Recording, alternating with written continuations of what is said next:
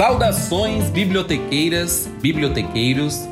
Sejam bem-vindas, bem-vindos a mais uma edição do Biblioteco, o seu boteco informacional, o seu podcast de biblioteconomia, cultura informacional e tudo mais que a gente quer que você aí do outro lado ouça conosco. Bom, a gente está seguindo aquela série de programas sobre a quarentena mas hoje a gente vai ter uma temática um pouco diferente. A gente vai trazer um pouquinho, tentar trazer um pouquinho de leveza aí para vocês nesses momentos tão dramáticos que o mundo e o Brasil atravessa. Ao meu lado, eu estou com o meu debatedor, Ricardo Queiroz.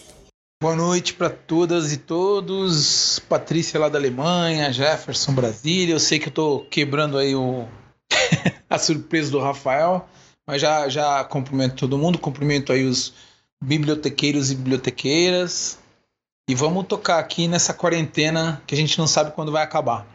Bom, já que o Ricardo estragou minha surpresa, ele já vem estragando essa surpresa alguns programas. E é, direto. A gente já vai para a nossa querida. Hoje a gente tem uma correspondente internacional, direto da Alemanha, a bibliotecária Patrícia Pimenta. Eu estou igual aí os Scamparini, eu estou no teto. E aí, eu estou no teto aqui na, na, em Berlim e tô, vou falar um pouco sobre política internacional, talvez o Papa. Boa noite, gente, tudo bom? Boa Feliz pelo convite. Como está a quarentena aí, Paty? Fala rapidamente pra gente. Olha, sinceramente, Rafa, é, para mim, eu tô vivendo duas, né, em, em, tese. Como eu aqui na Alemanha sou, estou aprendendo alemão, tenho nível médio de alemão, então eu acesso notícias muito pouco, né? Os meus contatos pessoais são contatos de trabalho que eu não estou vendo. A gente se contacta por e-mail como um home office normal. Eu não acesso jornal sensacionalista, não acesso TV. Então, para mim, está tudo bem com relação à Alemanha. Eu me sinto segura. Eu não acho que a presidente aqui, né, que a, na verdade a chanceler vai simplesmente cometer uma loucura. Então, eu me sinto segura. Eu me sinto preocupada com relação ao Brasil. O meu fuso horário está totalmente mexido, porque eu fico acompanhando tudo o que acontece aí. Final de Big Brother, fora Prior, é, fico acompanhando uh, o que está acontecendo na política brasileira, acompanhando o que está acontecendo com os meus familiares, meus amigos. Então, assim, honestamente, a, a quarentena na Alemanha está segura. Eu estou em casa e trabalhando e saindo estritamente para o que é muito necessário. Que bom, Paty. Para a gente é um privilégio ter a sua presença aqui conosco. A gente sabe dessa dificuldade do fuso horário, mas ficamos felizes por você abrilhantar o nosso biblioteco de hoje. E aqui do meu lado, eu estou com a presença, aliás, do meu lado, vírgula, né, gente? Ele está aqui em Brasília, mas passando a quarentena no lar dele, o meu amigo bibliotecário da Universidade de Brasília, Jefferson Higino. Opa, obrigado, Rafa, pelo convite. Estamos aqui em casa nessa quarentena, né, misturando o trabalho de casa, trabalho do do dia a dia da Universidade de Brasília. E aí, dentro disso, a gente consegue ver um filme também, tirar um tempo para fazer a leitura. E também essa gravação do podcast aqui para a gente falar um pouquinho né, o que, que a gente está vivendo e indicar coisas boas aí para essa galera que está nos ouvindo aí. Muito obrigado. Bom, bom, gente, não vamos perder mais tempo, porque hoje a nossa pauta é grande. O Jefferson já deu uma dica aí do que nós vamos debater, então vamos chamar a nossa vinheta Cardápio do Dia. Cardápio do Dia. Bom, hoje no Cardápio do Dia, como a gente prometeu no início, vamos trazer uma pauta um tanto mais leve. Ainda diz respeito à quarentena, porque todos nós estamos aí de home office. Então a pauta de hoje vai ser filmes que você pode assistir durante a quarentena. Então temos um time aí pela primeira vez do Biblioteco com quatro participantes, né? Eu, nosso querido Ricardo, o Jefferson e a Patrícia. Cada um de nós vai indicar alguns filmes. Como vai funcionar essa dinâmica? Então a gente já vai trazer agora o Papo de Botequim. Papo de Botequim. Bom, pessoal, a dinâmica é simples. Cada um de nós selecionou uma quantidade X de filmes e a gente vai fazer uma série de rodadas. A cada rodada, um, do, um panelista vai comentar um filme, vai falar sobre um determinado filme e a gente também comenta e a coisa vai, vai assim. Entendeu? Então, para começar o nosso carrossel de filmes, na nossa primeira rodada, vamos deixar que as damas né, iniciem. Então eu peço a gentileza da nossa Patrícia citar o primeiro filme que selecionou para a nossa audiência. Já vou lhe interromper aqui. O que é que cada um aí tá bebendo? Bem rapidinho, gente. Paty, o que é que você tá Eu bebendo no nosso agora. boteco? Eu estou bebendo chá de camomila para a vida ficar mais leve. Que E ótimo. mais quente, porque aqui ainda tá frio. 3 graus. Aqui já tá um pouquinho quente. Jefferson. Opa, eu tô tomando uma cervejinha porque eu sou o autêntico botequeiro, né? Então não podia faltar cerveja, principalmente no biblioteco. Ricardo. Eu geralmente eu, eu bebo muito pouco, né? Parece que não, mas eu, eu bebo pouco. E, e essa quarentena tá me transformando no, num manguaça. Eu tô- acabei de tomar uma original. Olha É, só. acabei- E ontem, Eu tomei o último gole antes de ligar o computador aqui. ontem eu liguei e você falou que tava um pouco altinho pra eu ligar mais tarde, né? Então. É, é, eu tava. Realmente eu tava. Porque eu, é, eu tenho essa facilidade. Aos 53 anos eu, eu fico bêbado rápido, é uma delícia. Eu achei que era 43, barato. mas tudo bem. É, eu tô bebendo água de coco de caixinha. Bom, gente, agora, Paty, por favor. Bom, vamos lá. Na verdade, eu roubei no jogo e eu vou indicar uma coisa que indica três. Olha só, uma trilogia. Por que, né? Por que não? Afinal, teremos tempo. É, eu vou indicar um filme e, e é para indicar uma série que tem duas temporadas. A minha indicação, a primeira é o Ela Quer Tudo, que é um filme do, do Spike Lee, que o filme original se chama She's Gotta Have It, de 1986. Por que eu estou indicando esse filme e, na verdade, eu estou indicando as séries? Ah, eu- a minha indicação é uma indicação de uma pessoa leiga. Eu não conheço, eu não sou profunda conhecedora de cinema, sou uma pedra bruta para as artes e, na verdade, é como espectadora. Eu comecei a assistir mais filmes e mais materiais de Spike Lee muito recentemente e comecei, inclusive, pela série. Ah, foi o caminho que eu fiz. Eu fui da série de 2017 para o filme de 1986. A minha sugestão é porque você vai conhecer o Spike Lee como diretor a partir do que ele coloca na própria obra. Do que se trata? É sobre a história de uma mulher negra, ela é artista, e isso varia tanto na série no filme. No filme, ela é uma mulher bem sucedida, ela tem independência financeira e uma vida sexual é, que, para aqueles moldes dos anos 80, já era, já era transgressivo, tá no cinema, né? Ela é poliamorista. E na série ela é uma millennial que tem questões entre né, salvar dinheiro, morar num lugar caro, morar no centro e ter uma vida com, né, com gastos, com, com gostos e tudo mais. Então tem essa diferença. O filme do Spike Lee é uma obra interessante porque é o primeiro filme do Spike Lee, né? E eu, tem crítico que diz que é um filme que você vê o Spike Lee mais fresco, mais soltinho. Ele é de que ano, Paty? De 86. Isso, é um filme preto e branco e se passa em Nova York. E é interessante porque eu assisti o filme recentemente, inclusive depois que você me fez o convite, fui rever. Eu gosto muito mais da série. então isso diz muito mais Faz sobre parte. mim do que sobre o Spike Lee, na verdade. Mas enfim, a- o meu convite é para conhecer, você ver amado- o amadurecimento do autor, né? E também da personagem.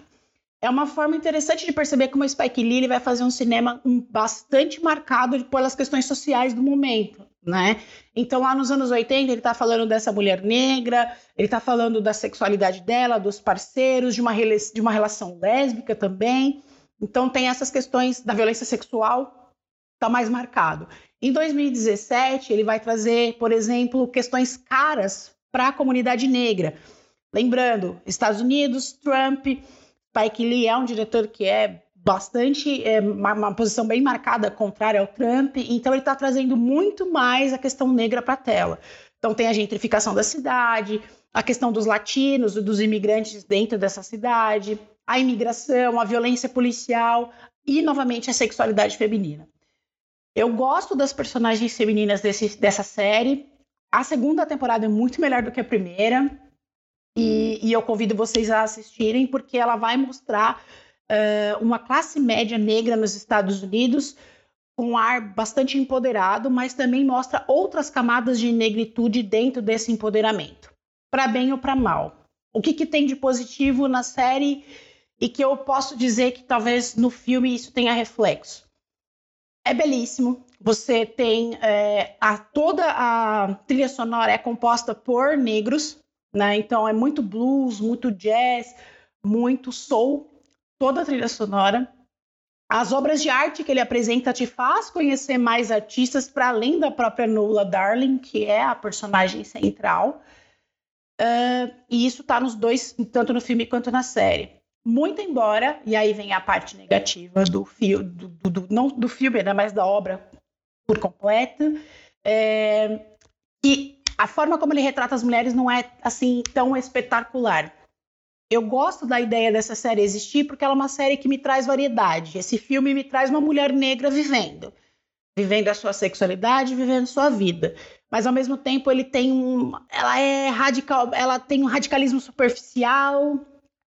Há quem diga que até uma misoginia inconsciente é muito limitada na representação de sexualidade, de poliamorismo, é muito estereotipada, né? Então, eu acredito que as questões do, da representação do feminino não são boas, mas eu acho interessante que tenha uma, um, esse tipo, tanto o filme quanto a série está no Netflix disponível, ter essa qualidade de material para que, inclusive, a gente discuta sobre isso. Então, vale a pena por esses motivos. A segunda temporada tem uma parte em Porto Rico que é belíssima, trata sobre ancestralidade, e a primeira temporada ela vai no cemitério onde está enterrado Martin Luther King. Então, enfim, convido vocês a assistir isso. É o máximo que posso ser dito sem spoiler. Vale muito a pena. E ela se encerra na segunda temporada ou, tem, ou terá continuação ainda? Boa questão, Rafa. É, na primeira temporada ela encerra as questões do filme, né? E eu fiquei surpresa que teve a segunda temporada. Não sei ainda sobre uma terceira, mas aí depende né, do algoritmo e do Deus Dinheiro, né? Então já não tá além da. da... Eu, eu, assisti, eu assisti dois episódios dessa, dessa série e uma coisa que eu observei, muito do que você falou aí, é a questão que ele também não explora né, a questão do corpo das mulheres. Né? Ele Sim. explora o homem, ele foca mais quando tem cenas que as pessoas, o homem, o casal está nu, né, explora mais o homem, nu, sendo que o trivial, que é senso comum, é sempre explorar o corpo da mulher, somente no cinema, né, na televisão, e nele ele ele foca muito no homem, para ver que, assim, para tirar também dessa, dessa, dessa né, interpretação, é dessa visão que é só a mulher que, que tem um corpo explorado na televisão, na arte e tudo. Então ele muda também esse foco. Bem, se você percebeu isso também. Sim, mas tem um ponto. É, fazer, e aí, em contraste, o filme de 86, as cenas de sexo explícito, elas são muito mais sutis. Na verdade, elas são cenas de sexo, são cenas sensuais. Nesse, na, na série, você deve ter visto, já começa com né, a coisa fervendo. E é muito, é realmente interessante pensar nesse enquadramento dos corpos. Porque ali, na verdade, a, a mulher e a persona, o sujeito da série é a Nola. Então, quando ela tá falando, é a partir da perspectiva dela, o corpo do outro. Então, quando o Spike Lee mostra, ele tenta mostrar o outro, que não ela. Mas ainda assim, eu acho que em 86 ele fez isso com mais, não sei, mais é, na qualidade, mas talvez mais sensibilidade, eu acredito. Doutor Jefferson Engino. Pois é, o primeiro filme da, da rodada é um filme brasileiro, né, de 2019, recente. É Mussu, um filme do Cacildes, do Cacildes, né? Eu acho que é um filme que também está no Netflix. Ele, além de mostrar a carreira do Mussu como músico e comediante, propõe uma reflexão acerca da questão temática racial no Brasil. Na memória da carreira do artista são apresentados vídeos do programa Os Trapalhões, estes constituídos de cenas permeadas de piadas racistas que o colocavam em posição subalterna. É, a condição a qual se encontrava o ator incomodava vários afro-brasileiros. No entanto, era suprimida e naturalizada pelas grandes emissoras de televisão que até os dias atuais escalavam artistas negros para papéis coadjuvantes. Um claro exemplo foi a exibição recente de uma telenovela é ambientada em Salvador, cidade considerada com o maior número de negros no Brasil, na qual os protagonistas e a maioria dos demais atores eram brancos. É importante destacar isso. Né? E foi a novela da Globo chamada. Eu não lembro o nome, é, porque... é, e eu te cortei eu também não lembro o nome. Isso, então, mas é importante destacar né, nesse filme, Rafael, é que ele também é narrado pelo Lázaro Ramos, né, conhecido pela militância, pela abertura de espaço para novos atores e atrizes negras. Né? É, o Brasil ele é melhor retratado no, no, no, cinema do que na televisão. Né? Isso é fato também. Boa observação. Né? Então, assim, a gente não se vê na televisão, o Brasil. Né? Então, a gente consegue... E esse filme, Mussu, ele, muitas pessoas têm que assistir porque ele faz, né, capta o que, que é visto na televisão de uma forma que muitos não conseguiam ver né, essa questão né, da, da, da, questão racial. Por isso que eu indico o filme Mussu, o filme do Cacildes, porque além da, da, da comédia, ele era um artista fenomenal. Nesse. E é um documentário original da Netflix? Não, é do Canal Brasil, viu? Do Canal Brasil. Ele certo. tem disponível no Canal Brasil e tem também em outras plataformas além do Canal Brasil. É, uma coisa que me chama atenção, Jefferson, na, na sua fala, é o, o fato do, da, do, do, do, retrato né, do Mussum já causar incômodo na época em que foi veiculado. Até porque a, aquela estereotipagem do, do Mussum é tida como pessoas que reclamam do politicamente correto como, ah, mas nos Trapalhões aquilo podia ser feito e não tinha nada. Só que não, já, já, já, já se gerava incômodo, principalmente nas pessoas que eram mais ligadas ao movimento negro, que já sim, tinham uma sim. percepção sobre aquilo. Sim, então, isso enquanto existia, só que é muito abafado pela mídia, né? Assim, se a gente, se você pegar uma narrativa que a TV conta, né, até hoje, qualquer manifestação de, de incômodo, de, insatisfação, a, a, grande mídia, ela, ela abafa, bota como hoje mimimi, quer, quer reduzir né, essas lutas. Então, assim, o incômodo sempre existiu, as pessoas né, que sofriam discriminação estavam na luta. Só que muitas vezes, assim, aí, pela, pelo abafo da grande mídia, não, o Brasil cordial, não sei o quê. Então, isso é, é por isso que é bom ver o filme, que ele trata essa, essa, é, é, esse incômodo um pouco, né? ele mostra essa realidade também. Então, é muito bom que aí faz com que as pessoas que acompanharam a carreira do Mussu comecem a perceber que aquelas piadas né, também o incomodava e, e hoje incomodava, incomoda várias pessoas ainda. Muito bom, Jefferson. Doutor Ricardo. Vou falar de um documentário brasileiro que está no Netflix também. É um documentário chamado Barato de Iacanga. Ah, é, é ótimo. É, é, então, você, você viu já? Já, já. Eu, eu assisti por indicação sua no, no, no biblioteco. Que ótimo. Então, gerou já um. Então, esse, esse documentário tem uma história meio que é pessoal minha, né? Eu lembro do Festival de Águas Claras, não do, de, de 1975, que só tinha nove anos, mas de 81. E teve amigos meus que foram nesse festival. Eu achei o máximo. Saiu um ônibus de maluco lá de São Bernardo, lotado de gente, né? Eles alugaram um ônibus lá e foram para essa segunda edição do Festival de Águas Claras, que era na, na, na fazenda, fazenda Iacanga, na fazenda Águas, Águas Claras, na, na cidade de Iacanga, que é perto de Ribeirão Preto. Né?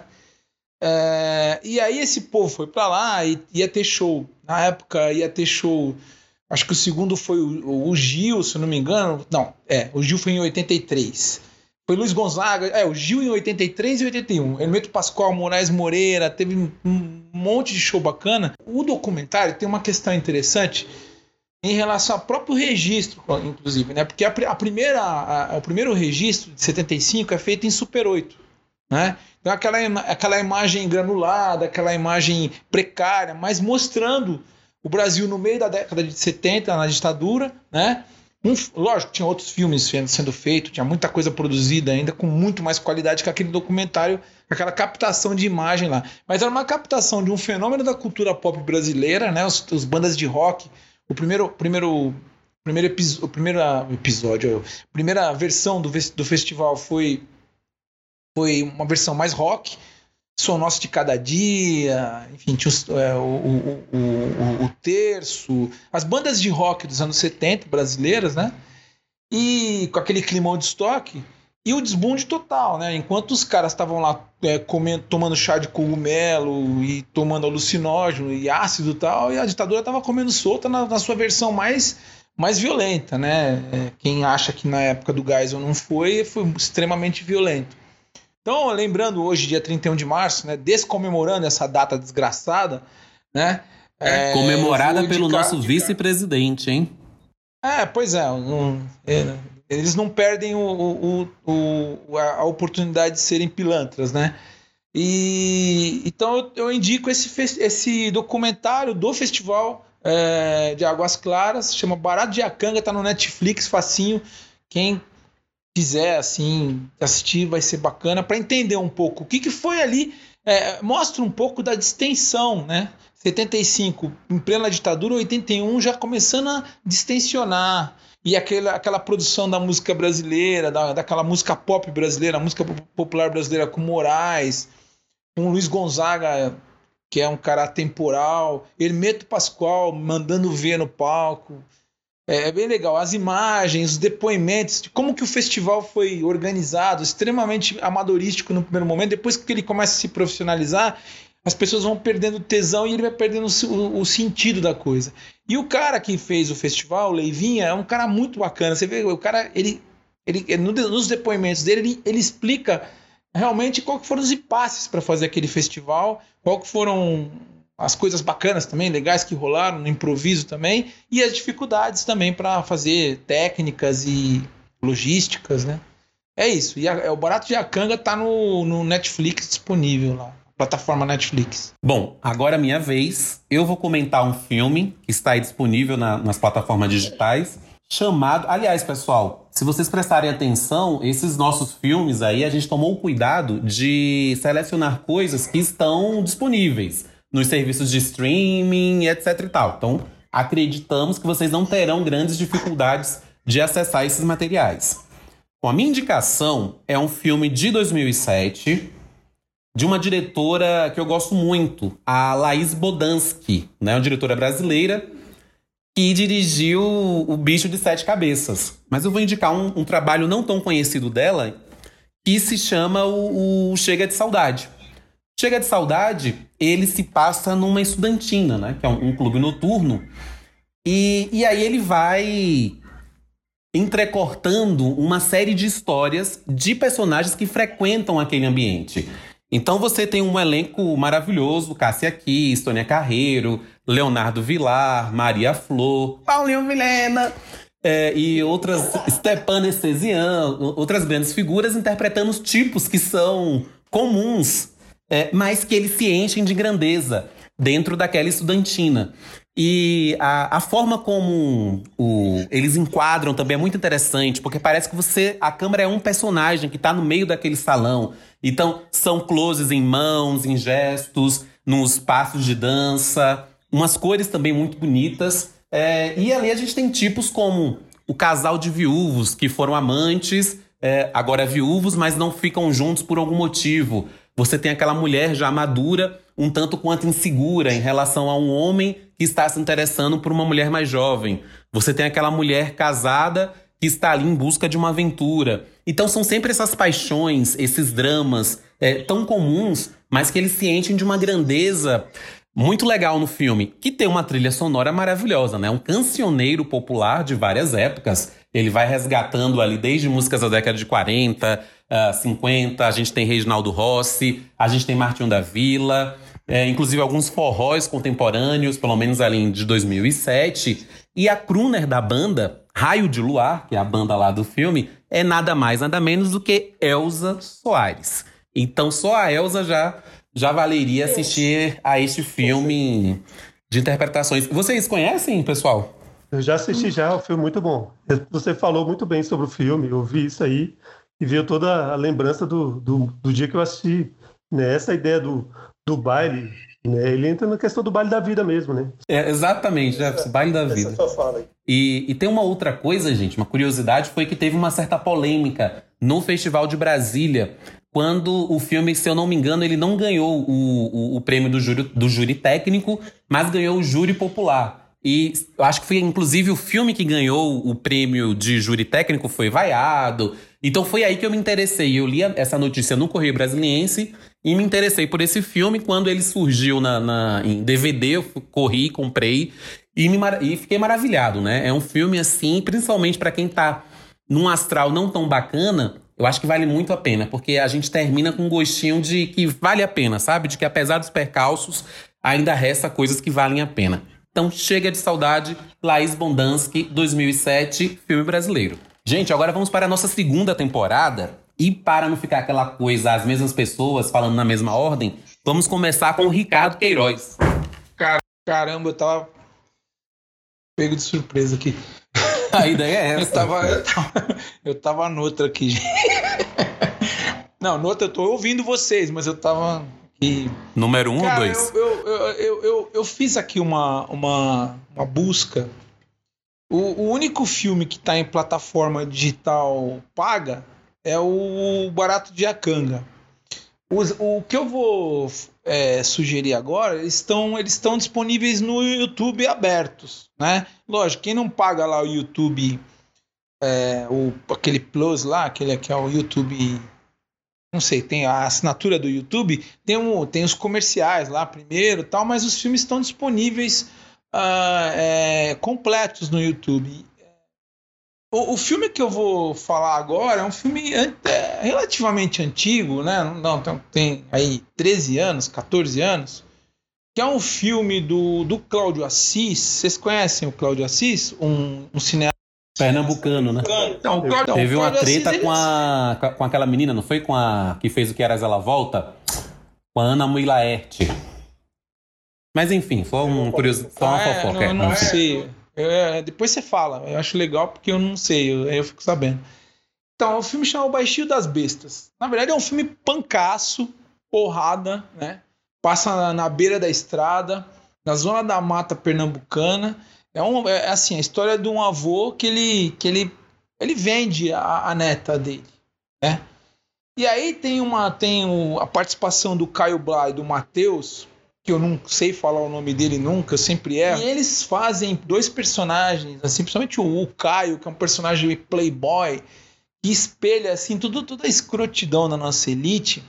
Mas são personagens no limite, né? O, eu, eu gosto muito do Cláudio Assis, eu gosto do Amarelo Manga. É, tem um filme dele mais recente chamado Big Jato também, que eu gostei pra caramba. É, e, e A Febre do Rato, né? Que são filmes é, é, fortes, né, com temáticas. É, é... o Baixio das Bestas, vocês viram o Baixio das Bestas? Eu chegaram, vocês chegaram a eu assisti já, o Baixio das Bestas. Uhum, então, é, então é, é um filme que trabalha no limite, né? Tem, tem de tudo e muito explícito, né? E, e, e, eu acho um dos melhores filmes da cena pernambucana, assim, que eu, que eu, que eu vi até hoje. Eu gosto muito do, do, de como ele de como ele, ele, ele coloca os personagens e de como ele trabalha essa questão do, do, do, do, do personagem no limite do, do, do, do amoral e moral, né? É, trabalha a moralidade ali dentro da, da, dos personagens. E o elenco é estelar, assim, estelar para quem gosta de cinema bom, né? Tem o Caio Blá, o, o Matheus, é, Adira Paz, Mar, Marcela Cartacha, histórica Marcela Marcela é maravilhosa.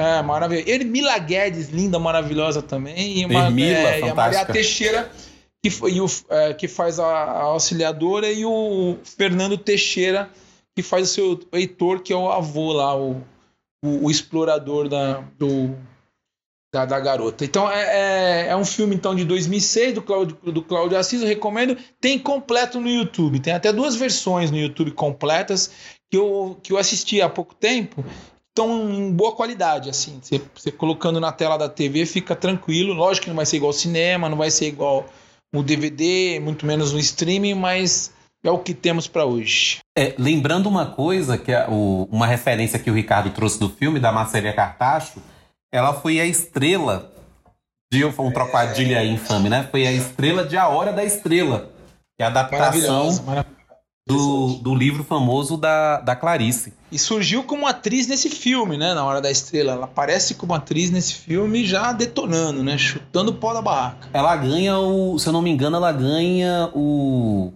O Urso de Ouro. Eu não sei, eu acho que ela ganha um prêmio de melhor atriz no Festival de Berlim. Posso estar enganado, mas eu acho que é isso. E agora nossa Patrícia Pimenta. Vamos lá então. Um filme que eu recomendei para o Rafa no WhatsApp, porque eu estava precisando de algo para me inspirar e eu achei. O filme é, um, na verdade, um documentário, é o Cuba e o Cameraman. É um filme do documentarista John Alpert. O John Alpert ele estava nos anos 70 procurando temas uh, nos Estados Unidos para filmar e ele tinha um equipamento meio mambembe e tal. E ele queria, sei lá, filmar a questão dos direitos trabalhistas, a moradia no subúrbio, os cortes no orçamento da saúde. E aí ele, ele olha para Cuba e, ele, e aí ele percebe que, pelo menos por mais de 10 anos, o Fidel estava tentando implantar exatamente a assistência médica gratuita, a educação universal, a, a moradia para todos, né?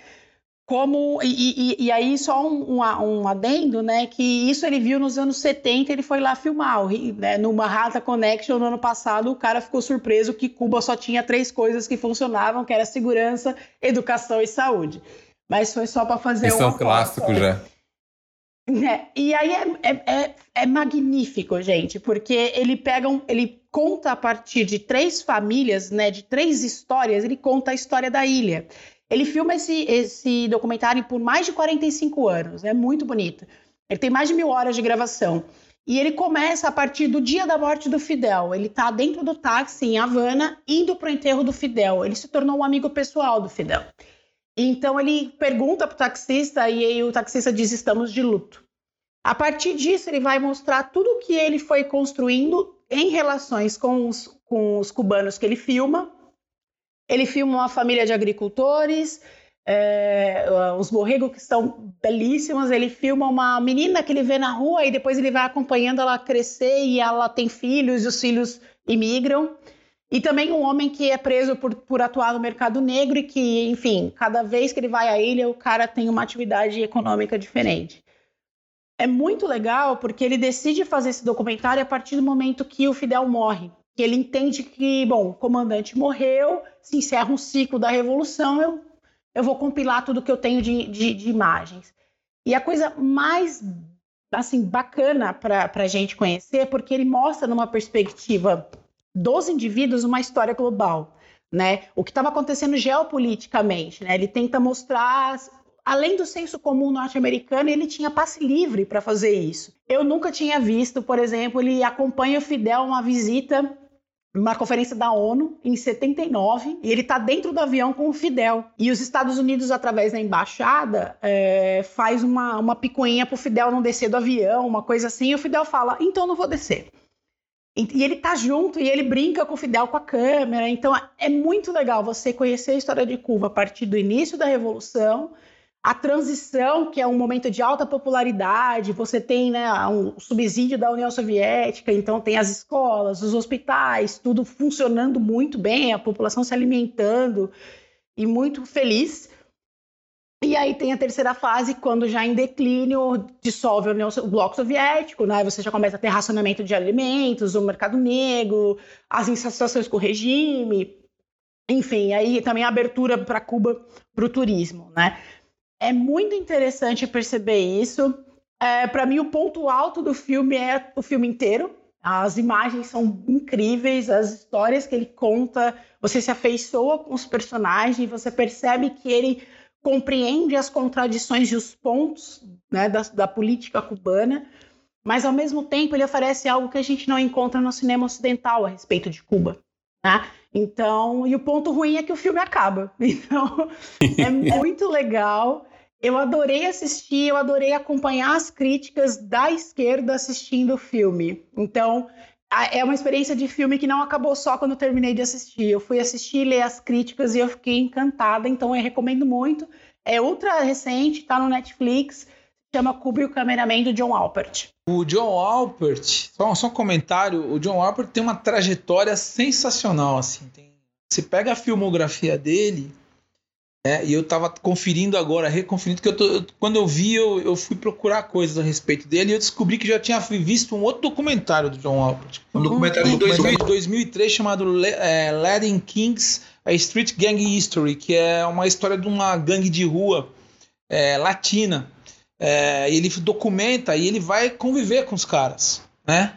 Ele vai conviver com os caras e para ver, para sacar os códigos de, de, de, vida deles, de como funciona a gangue, a hierarquia, tal. E a filmografia dele é, é filme no Vietnã, no Afeganistão, em Bagdá, é, em guerra, assim, um cara realmente assim que trabalha no contrapelo da história, assim, com narrativas completamente é, originais. É bacana, Patrícia, a sua indicação já está aqui na minha lista para assistir. Eu estou fazendo, fazendo lista com tudo que vocês estão mostrando aqui, tá, já montou uma lista, já tem uma semana aqui garantida. Jefferson e Gino. Pois é, Rafa. Então, eu quero indicar agora um filme, filme italiano, de 2013, chamado A Grande Beleza, do Paulo Sorrentino.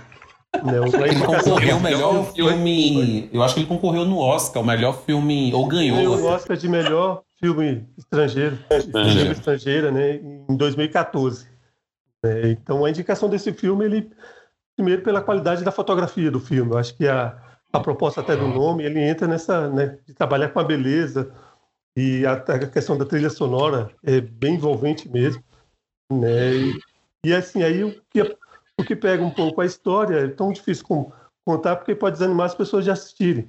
Mas é um filme sensitivo, né? Onde observamos que lá observamos a vida de um escritor, né? Que ficou famoso com apenas um livro. Né? Então ele já com depois de 60 anos ele ainda permanece com um padrão de vida de Bon vivant, né?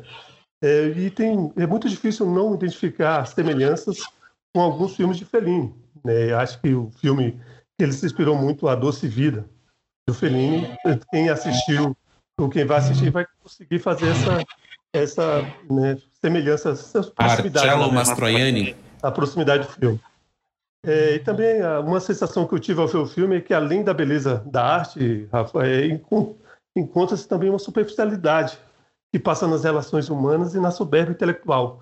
Né? O filme ele passa em várias, várias festas, e uma trilha sonora bacana, todo mundo feliz tal, mas existe uma certa superficialidade. Né? Algumas pessoas né, falando vantagens de, de ter é, bens materiais, ou conhecimento, ou ter obras de artes valiosas, e aí, ao mesmo tempo, entra na, na superficialidade. Né? Esse é um pouco, né? pois né, é possível a gente assistir o filme e extrair mais outras, outras ideias que, que o diretor quis colocar no filme. Né? Só por, por isso, acho que vale a indicação, vale as pessoas assistirem, ver, e principalmente pelo espetáculo. É um filme que tem uma fotografia belíssima. Né? E a trilha é, sonora. Você falando, Jefferson, me veio à mente, eu não sei se é uma referência é, que vale, mas foi o Morte em Veneza, do, do Luquino Visconti. Uhum. Tem, tem também. Uhum. Ele, ele faz também uma, umas referências e também já alguns outros críticos já fizeram também essa, essa, essa citação também que você está falando. Eu posso fazer um. dar um, um pitaco? Por favor. Vou, vou dar um trago. eu assisti. Eu acho que o Rafael me chamou para essa noite, porque assim, eu tô muito comportada nas indicações de filme aqui. Eu tô tentando passar uma pessoa que eu não é que eu não sou, mas eu sou no horário comercial. O meu próximo e vai ser eu... é, Lua de Cristal. pois então, Rafael, é aí que eu me reconheço.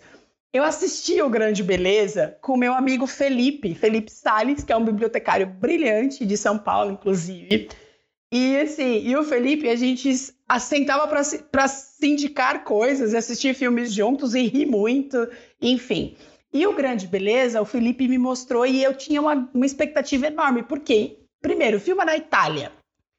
Você filmar uma mosca voando na Itália é incrível. Para você fazer um filme ruim na Itália, você tem que ser realmente muito, muito problemático na sua forma de arte. Falei, vou assistir. Assim, eu acho que eu vou dar para o biblioteco, para o público do biblioteco, uma outra perspectiva, talvez. Eu juro para você que bater o dedo no sofá não é tão chato quanto assistir o Grande Beleza para a minha experiência de uma pessoa absolutamente superficial de cinema. Porque eu achei o filme. Gente do céu, eu terminei e falei assim: ninguém devolve. Ninguém devolve duas horas da minha vida. eu, eu fiquei tão irritada, eu fiquei tão irritada, porque eu via ele, é o, eu me lembro até o nome do personagem, de tão impactada que eu fiquei, era o, é o Gambardella. O Gambardella, ele faz, né, uma, é, e, e, é realmente uma revisão de vida, né, ele, ele é um cara que ele tem um sucesso que ele não sei se justificado e ele, ele vive com pessoas que têm esse, esse sucesso também não justificado, aparentemente. E tem essa coisa da superficialidade das relações e das pessoas no mundo, né? Todo mundo parece meio que performa nesse filme. E tem umas cenas que eu ficava assim, eu não tô acreditando. Eu falei, esse cara ele tá sendo pretencioso, mostrando a pretensão das pessoas. Eu fiquei de, debatendo com o filme o tempo inteiro. Ele me provocou a fazer o que ele queria, só que ele me provocou me provocando. Eu terminei o filme e falei assim, não quero mais ver. Não quero mais. Assim, né, tem um, um, termo que eu sempre uso com o Lucas quando eu vejo, sei lá, alguma música com orquestra, sei lá, algum cantor. Lucas, assim, quem seria o Lucas? Ai, meu, meu companheiro, meu marido. Meu cameraman, meu diretor, meu, meu sonoplasta. O, e eu comento com o Lucas, toda vez que eu vejo uma banda meio medíocre que tem violino, é pretencioso. E foi isso que eu senti assistindo. Beleza. Você faz uma música ruim e põe violino. Mas eu só quis fazer esse adendo para que as pessoas se sentissem provocadas a assistir o Grande Beleza, porque eu achei ele, na verdade, um grande enfado. Polêmica nessa noite. Oh, ha, ha, ha, ratinho. Porque esse filme é isso que você está falando também. Né? Eu acho que para quem gosta de uma narrativa, ele espera muito aquela coisa linear tal. E esse filme ele tem essa pretensão. Talvez seja o, a provocação, a intenção, ou talvez não.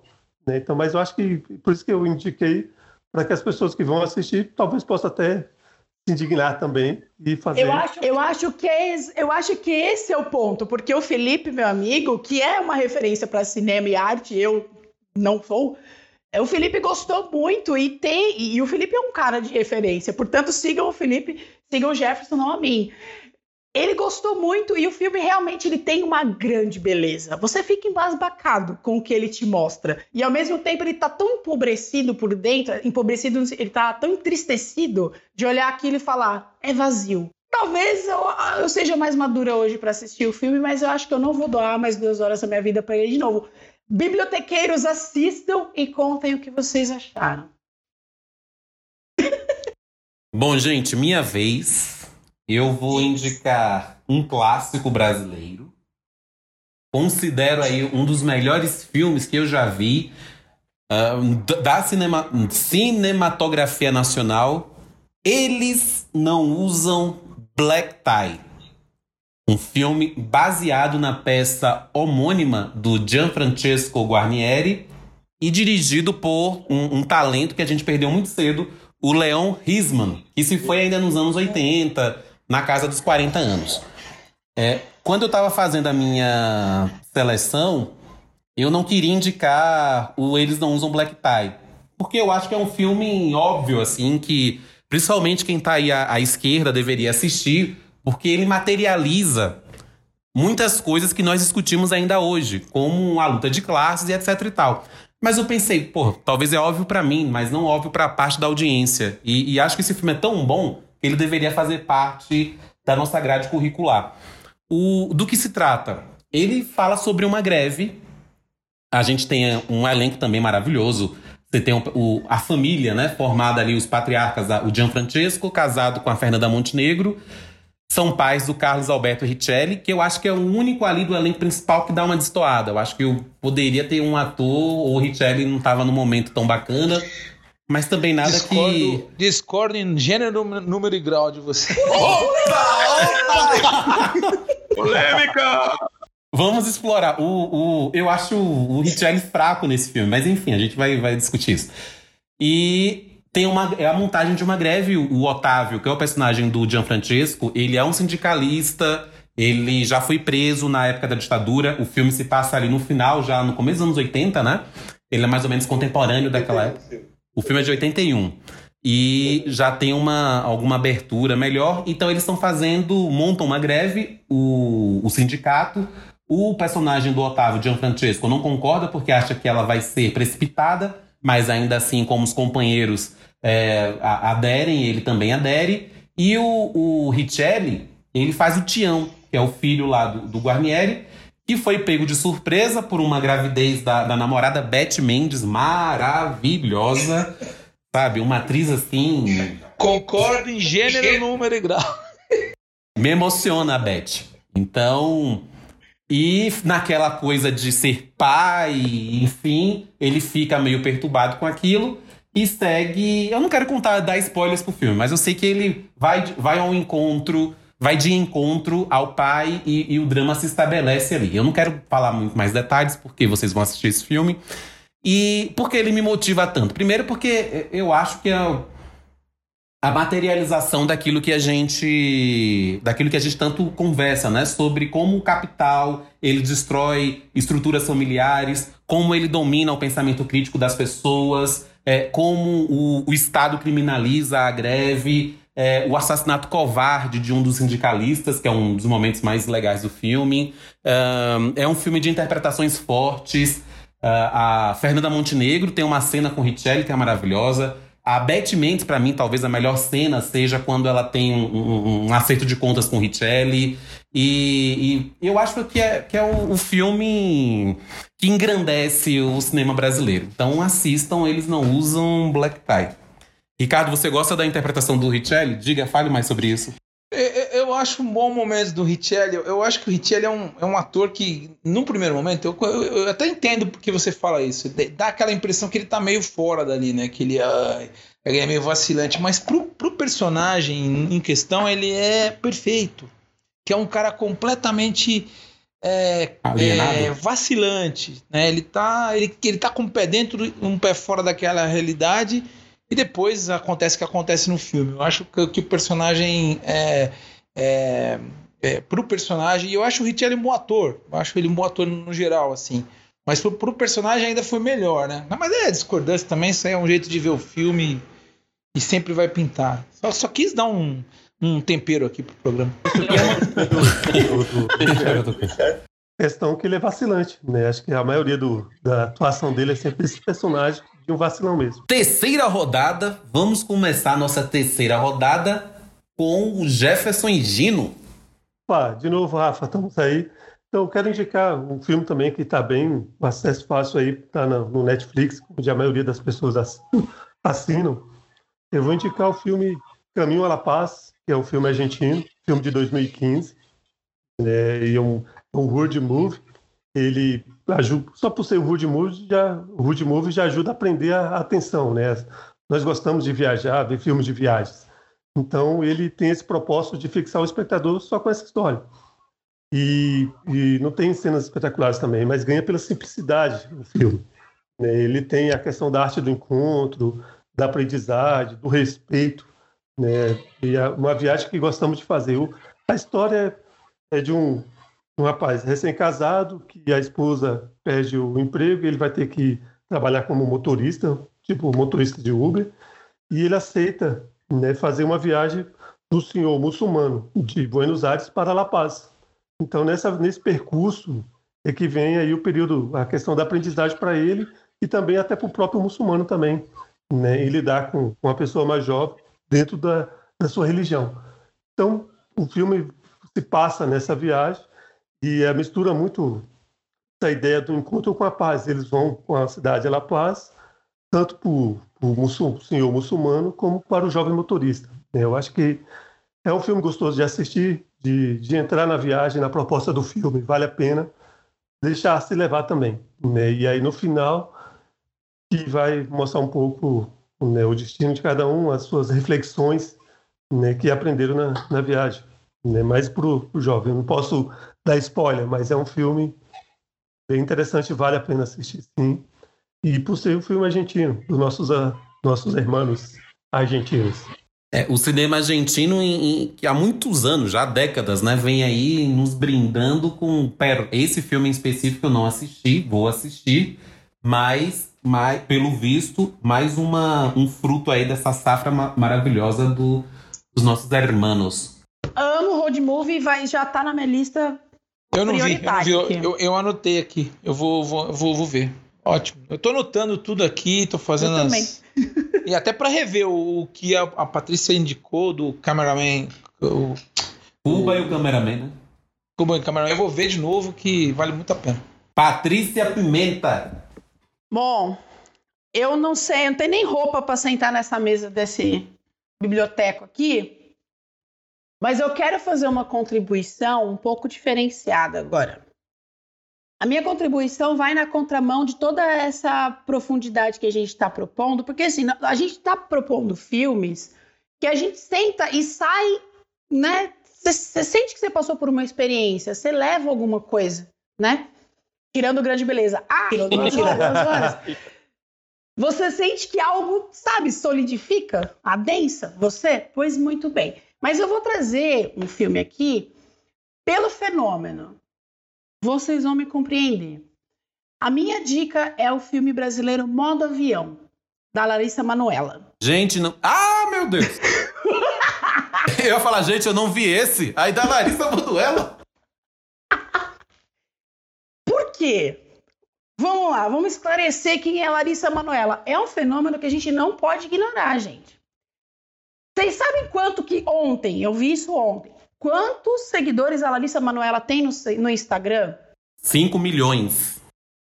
30 milhões e meio de seguidores no Instagram.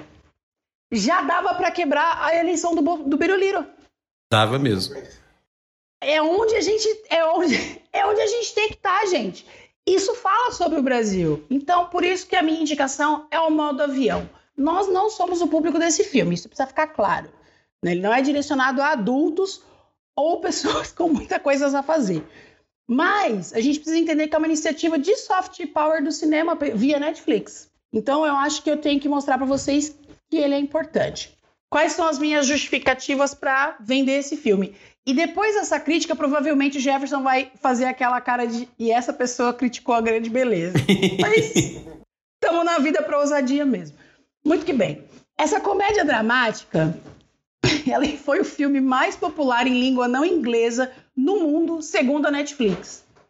E, e nos países, nos Estados Unidos, no México, na França e na Alemanha, ou seja, eu contribuí para esse fenômeno, esse é o filme de língua inglesa mais visto no mundo pelo Netflix. Meu Deus. Pois é. Então vamos lá, vamos vamos trazer para vocês, vamos brindar vocês com essa profunda história. Ela traz uma questão central da personagem, que é uma dicotomia que você pode achar que é falsa ou não entre a vida real e a virtual. A Larissa, que é a nossa nova Fernanda Montenegro, né? Depois esse, eles não eles não usam black tie, eu venho com essa informação ela vive uma personagem que não me parece nada autoral. Principalmente se você olhar o Instagram dela, você vai ver que realmente ela tem ali um conteúdo assim muito importante que não tem nada a ver com o filme. Não é sobre ela. Tire suas conclusões a respeito disso. Ela trata de uma história de volta às origens. Né? Ela bate os, o carro mil vezes, os pais de, acham que é por intoxicação de uso de celular, que ela não consegue sair da rede social, então ela vai ser mandada para as voltas origens na casa do avô. O avô é ninguém menos, o Rafael que gosta de elenco, Erasmo Carlos. Ah, eu Erasmo acho que eu ouvi falar desse filme, sim. Carlos. Erasmo maravilhoso. Eu acho que eu, eu lembro desse filme, sim, Paty. Agora você falando disso, me faz lembrar, sim. Pois é. E ela volta às origens dela, que na verdade são as origens do pai. E ela tem uma ideia de ter uma, uma conexão com a avó que ela nem conheceu. Enfim, Trata do quê? Alienação dos pais, né? A menina é uma menina rica que silencia os pais. Trata de uma história de canalização de uma pessoa, né? E, enfim, não tenho muito a dizer sobre isso.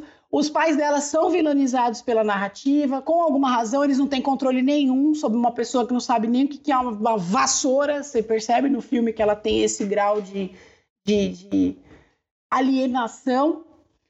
Tem alguma coisa com questão de estereótipo geracional, mas é frágil. Né? Tem estereótipo de vida rural e urbana também, falsa questão. Tem alguma assim, uma importância, porque se alguém bate tanto o carro assim e não é presa, fala muito também sobre né, quem é quem é o país, Brasil é um país que pune, mas pune quem? Não é verdade? Então acho que esse blockbuster pode trazer esse tipo de reflexão para gente faz uma crítica social foda de relações amorosas, com namorados pífios. E por fim, a vilã é realmente alguém que você percebe que na atuação, novamente, Rafael, o elenco é a Catiúcia Canoro, você deve lembrar dela. Maravilhosa, Lady total. Kate. Eu acho que eu tenho uma informação, o Rafael tem uma- um livro, né? Pois é.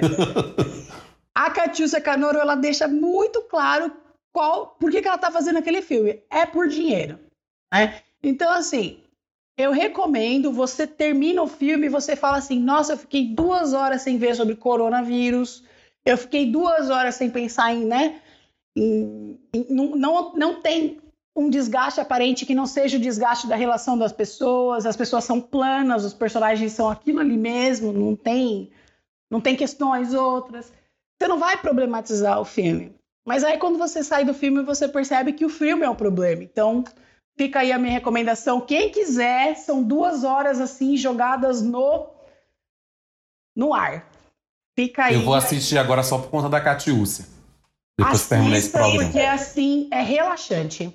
É relaxante. Praticamente a- nós estamos em quarentena, praticamente estamos em modo avião também. Estamos- É verdade. Boa, já. Boa. Não é um filme cabeça. Não é isso. Assim, a ideia é realmente você sentar e falar assim: por que é que eu tô aqui? Aí você termina e você fala: pra isso. É pra isso que serve o streaming. Então, foi essa a minha indicação. Ricardo Queiroz. Ó, honestamente, cara, eu tava aqui, enquanto a Patrícia tava fazendo as, as, as digressões dela aí, eu tava aqui me colocando ao par de quem é a tal da Manuela, rapaz. É. Cara, e assim, afastando o mofo do cérebro, sabe assim? Sabe, o cara tá É mofado. a Maria assim. Joaquina. Pô, É, e olhando, fala, é um mundo que eu não. São 30 milhões de pessoas. Meu Deus. 30 então, é- milhões. É, é, não, pois é, não, não, isso não quer dizer, isso é, não, não, não tem nada contra a, a menina, tem contra mim que tô completamente desconectado do que tá, né, não tem nem nada, assim, a, ela tá certa, ela é um fenômeno pop, porra. Não, e detalhe: na pandemia, ela, junto com outras influências, cantaram Trem Bala para poder arrecadar. Olha aí. Essas são em- pessoas que estão incidindo na política nacional. E onde a gente está nessa hora? Assistindo filme cabeça? Absurdo. A gente está desconectado da base. São 30 milhões de pessoas, pelo menos, ali para se conquistar. 30 milhões de corações. Depois que a Britney Spears se rendeu aí ao socialismo, nos resta Larissa Manoela. É. É, eu acho também. Eu acho que a gente tá desconectado, sim, mas eu acho que é bom ter gente também que tá fazendo coisa que a gente não tá sabendo, porque é, isso conota aí um, um mundo que tá, que tá correndo a revelia de quem tá parado. Né? Então, tá rolando e, e tá, tá, tá de boa. Eu vou no. é, Eu tô até com vergonha de falar dos filmes que eu vou falar agora, porque é, vai soar blazer, né?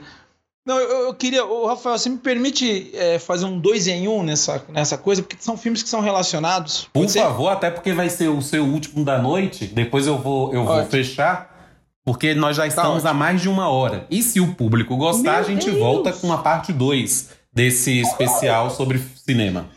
Então, eu, eu, eu, eu quero indicar dois filmes que estão também lá no, no YouTube para comprar e alugar e também para não comprar também tem disponível, tá? Não vou falar baixo aqui porque senão. É, bom, é, são dois filmes de um cara que hoje politicamente eu, não- eu nem quero saber o que ele tá fazendo. Sérgio É Moro? porque acho que ele não tava.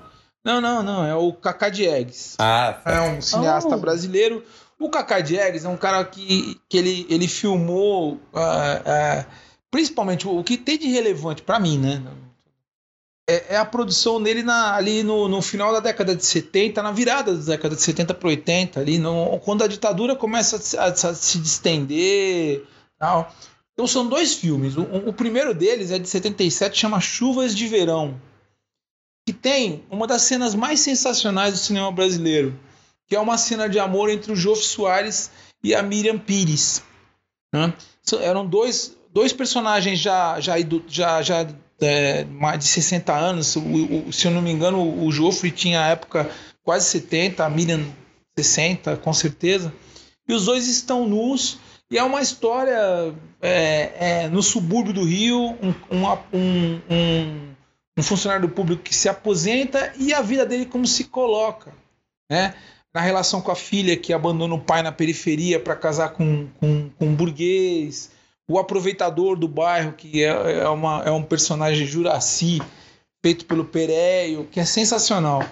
Tem, tem assim, é, atuações. O Joffre Soares é autoexplicável, a própria Miriam também é autoexplicável, mas tem uma, uma, uma, uma atuação para mim que é sensacional nesse filme, que é do, do, do ator chamado Rodolfo Arena.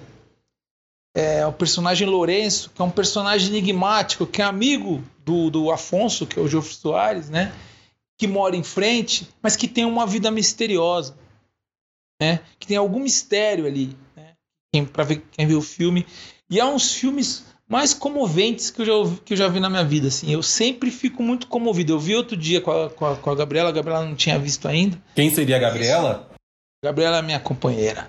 E a gente, eu falava, falava muito filme pra ela e ela não tinha visto ainda. Ela falou: Puta, é emocionante mesmo. É um filme lírico, bonito, um texto bonito, uma trilha sonora bonita, um subúrbio do Rio, né? É, é, é que já não existe mais também, né? Uh, a Marieta Severo faz parte, ela é a filha do, do, do Joffre Soares nesse filme. Eu, eu, recomendo muito esse filme, é um filme bonito demais, num, num momento muito feliz da, da filmografia do, do Kaká Diegues. E o outro filme é do próprio Kaká, que é o filme para mim que expressa, uh, é, de 79, que é o filme que expressa a, a, a, o, o clima de otimismo que imperava no Brasil naquele momento que é o Bye Bye Brasil. A Caravana Holiday, que tem atuações sensacionais, assim, de José Wilker, Beth Faria, Fábio Júnior, Zaira Zambelli e de novo o Joffre Soares aparecendo, né, que ele faz os dois filmes. Ele é um ator é, que o, o Kaká gostava de, de, usar. E o Joffre Soares é uma, uma, figura interessante. É uma caravana que vai pelo Brasil, né?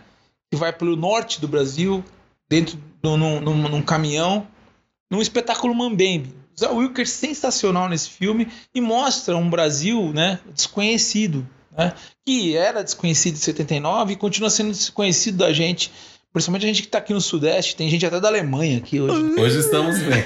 E com, com personagens, assim, uma, uma atuação sensacional do Fábio Júnior, muito legal ele é, como Cisso, né? E eu recomendo bastante esses dois filmes. São dois filmes que eu vejo, eu revi. o Barba Brasil eu já vi umas cinco ou seis vezes. É, e sempre que vejo, ele me traz uma novidade. Esses dois filmes me trazem uma novidade.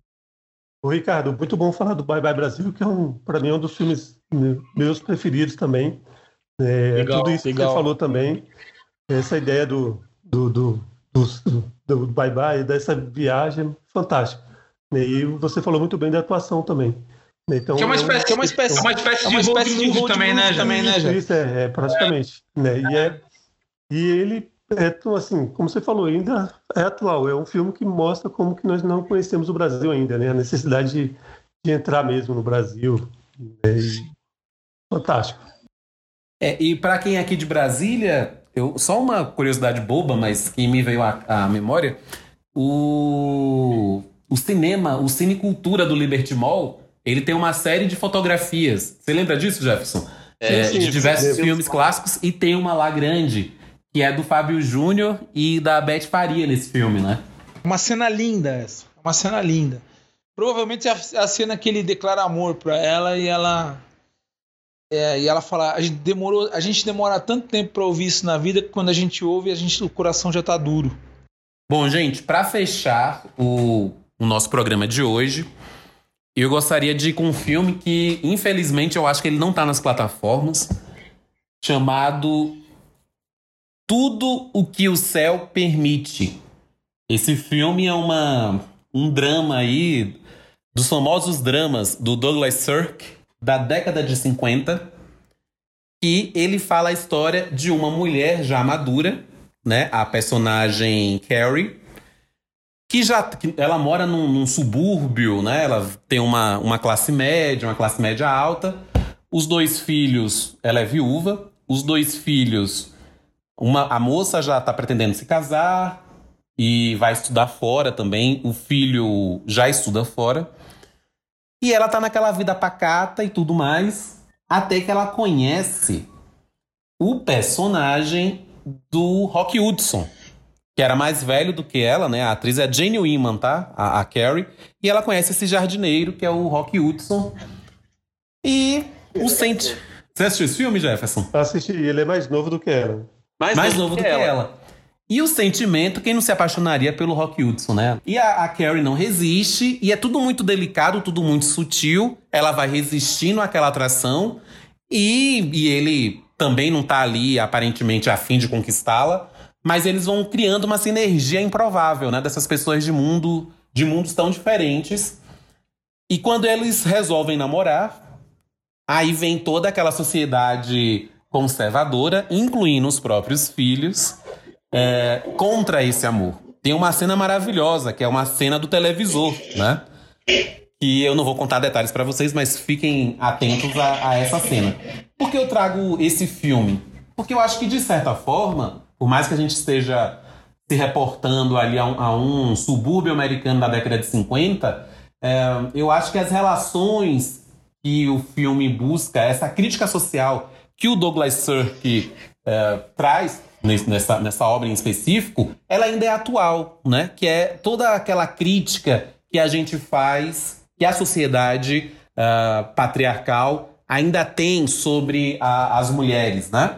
E a, a Carrie, ela resolve tomar as próprias rédeas. Não de uma forma extremamente transgressora ou revolucionária, mas daquele microcosmo que pertencia a ela. E eu acho de uma, singe de uma singeleza muito legal, né? E é um filme colorido, assim. O, o Douglas Sirk é conhecido por trazer muitas cores a seus filmes. Vocês vão perceber que alguns cenários são de estúdio e etc. Mas ele é um, tem um vermelho, tem uma coisa assim viva. E que eu acho que é um filme também que traz uma mensagem bacana aí para esses tempos.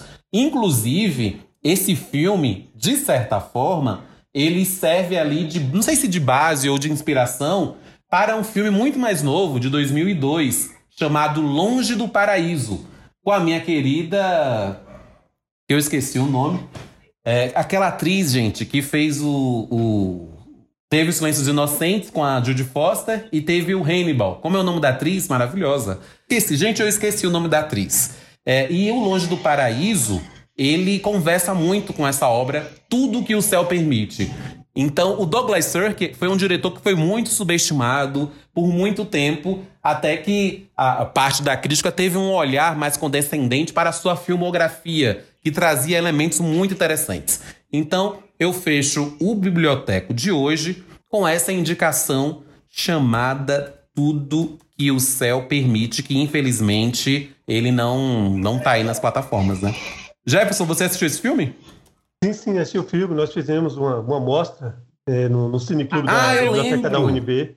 E, e, a mostra era do Douglas Sirk. Então, esse filme, com certeza, gerou esse debate que você falou aí, né? A questão do, do papel da mulher, né? isso na década de 50, né? E até hoje, estamos em 2020, parece que se torna ainda bem atual, né? Então, por isso que o, o cinema constantemente fica nos mostrando como que a gente ainda né, tá atrasado. Né? Espero que agora a pandemia esse, faça com que a gente também reveja muito, muita coisa errada que, que estamos fazendo e a gente começa a pensar na humanidade mesmo. Né? Economia somente não é foco e, e a arte pode nos, nos mostrar outras coisas mais bacanas. Ok? E a atriz. Gente, tá ok, agora fiquei até com medo. É. e o, me fez ter lembranças não muito boas. É, mas a atriz que eu esqueci o nome, gente, é a Juliane, a Juliane Moore. Como eu pude esquecer o nome? Juliane hum, Moore, tá. que faz o Longe do Paraíso. É, pessoal, chegando na reta final, infelizmente a gente não vai poder avançar muito, porque já estamos passamos há muito de uma hora de programa. Fizemos ah. essas três rodadas. Vamos deixar o convite para a nossa audiência. Se os seguidores, seguidoras, se os bibliotequeiros, bibliotequeiras quiserem que nós façamos uma parte 2 desse programa com essa temática cinema, eles vão inundar as nossas caixas de e-mail, o nosso, a nosso, nosso perfil no Instagram, entendeu? e a gente volta para fazer isso. É, agora a gente vai deixar aí o, o, os comerciais, né? Paty, Ricardo, os recadinhos finais para vocês aí, para nossa audiência. Eu queria propor, já antes de, de passar a palavra, propor que a gente fizesse spin-offs desse, desse episódio. Fazer um episódio de cinema bagaceira, fazer um de série, fazer um de coisa de canais de YouTube que são interessantes, edificantes ou não muito. Eu acho que a gente tem aí muita coisa para a gente mostrar para os colegas. Eu amei as dicas todas que, que vocês falaram, anotei. Os que eu não, não tinha visto, vou assistir o quanto antes.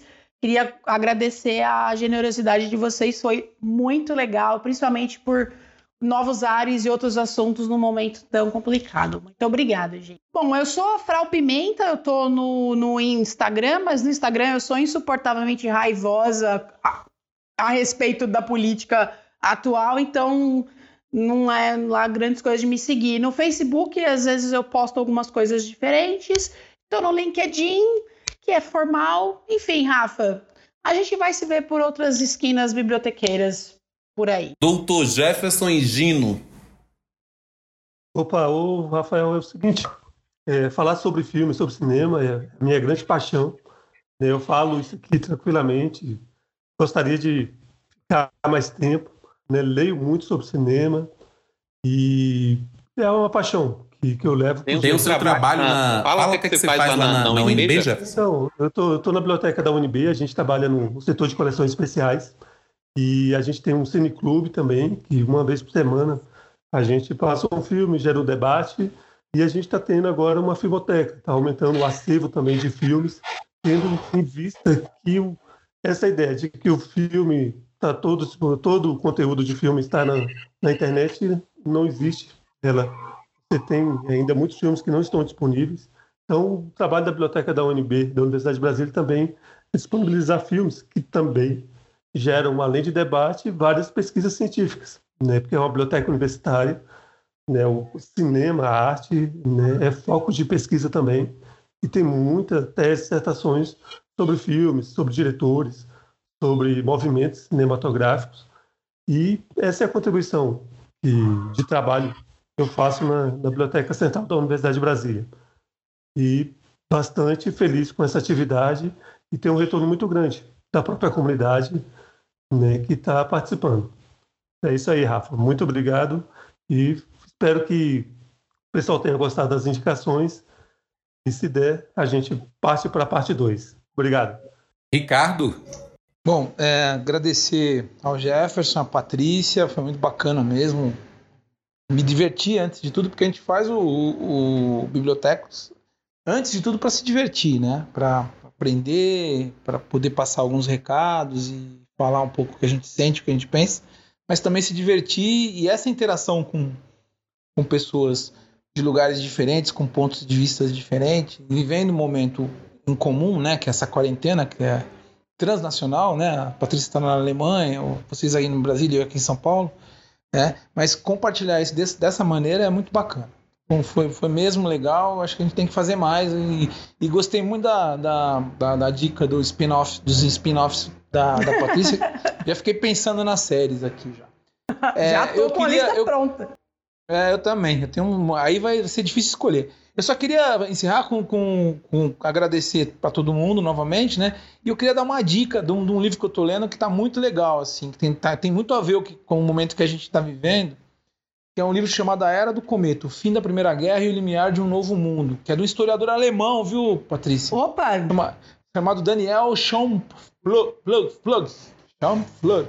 A Era do Cometa. Vocês acham por aí, vocês procuram na, na, na internet, é um, é um, livro lançado pela editora Todavia. O que, que ele faz? Ele, ele conta a história da, da, da, Primeira Guerra, ali, né? A, a mudança toda que a, que a, Primeira Guerra deixou, uma guerra inacabada, tanto que gerou a Segunda, né? É, logo depois. É, através de depoimentos, de cartas de pessoas famosas na época e de pessoas comuns também. Ele pega registros que essas pessoas fizeram, impressões que essas pessoas fizeram no âmbito privado ali, né, da, da, da guerra, de, das mudanças que estavam acontecendo, e ele compôs esse livro, é bem interessante. Deixo como dica e mando um beijo para todo mundo aí. Bom, pessoal, agradecer aos nossos convidados, a Patrícia, o Jefferson, a parceria aí do, do Ricardo, e dizer que a gente está aberto a fazer spin-offs, mas vamos deixar o nosso público também pedir se eles gostaram desse programa de hoje e desejar uma boa quarentena até onde isso é possível aí para todos nós. Fiquei muito feliz com essa proposta do programa. E se for de filme bagaceira, eu já estou dentro, porque daí a gente vai ter duas, três horas de programa. Séries já não é muito de a minha novela, praia. Rafael. Infelizmente, eu, esses de séries eu, eu vou ficar mais de ouvinte. Mas muito obrigado, pessoal. E até a próxima. Um beijo aí, pessoal. Beijo, tchau, tchau, tchau Rafa. Valeu, valeu. valeu.